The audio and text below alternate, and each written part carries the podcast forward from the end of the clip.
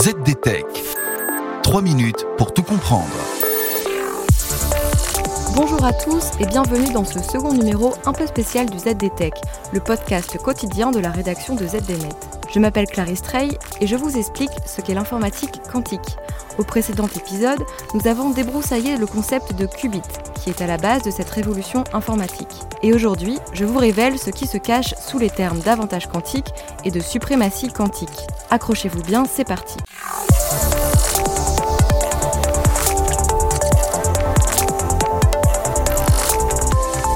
C'est donc dans environ 5 ans, quand les chercheurs seront capables de mettre suffisamment de qubits dans un ordinateur quantique, que nous pourrons commencer à comparer les ordinateurs classiques et les ordinateurs quantiques. Si vous n'êtes pas au clair avec ça, replongez-vous dans le premier épisode du ZDTech, consacré à l'informatique quantique.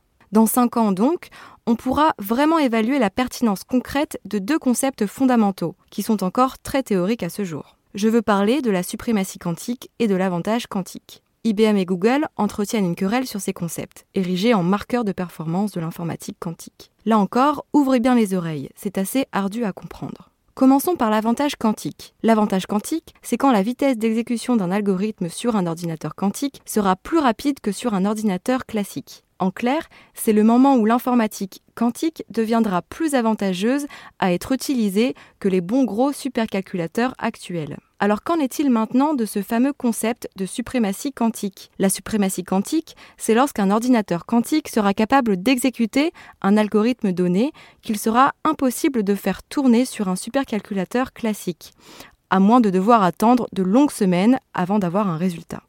Donc on ne parle pas ici d'une suprématie sur l'ensemble des usages, mais bien dans un domaine particulier.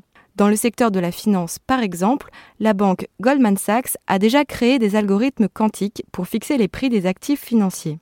Un autre épisode du ZDTech sur les premiers cas d'usage de l'informatique quantique détaille cela. Parions que le jour où la suprématie quantique sera atteinte, bon nombre d'ordinateurs classiques partiront immédiatement à la poubelle. Ces deux concepts, avantage et suprématie quantique, permettent donc de fixer les étapes de la montée en puissance de l'informatique quantique par rapport à l'informatique à base de bits. Une fois ces deux étapes franchies, les qubits auront enfin gagné sur les bits. Et voilà, normalement, on a fait le tour du sujet. Pour en savoir plus, rendez-vous sur zdnet.fr et retrouvez tous les jours un nouvel épisode du ZDTech sur vos plateformes d'écoute favorites. ZDTech. 3 minutes pour tout comprendre.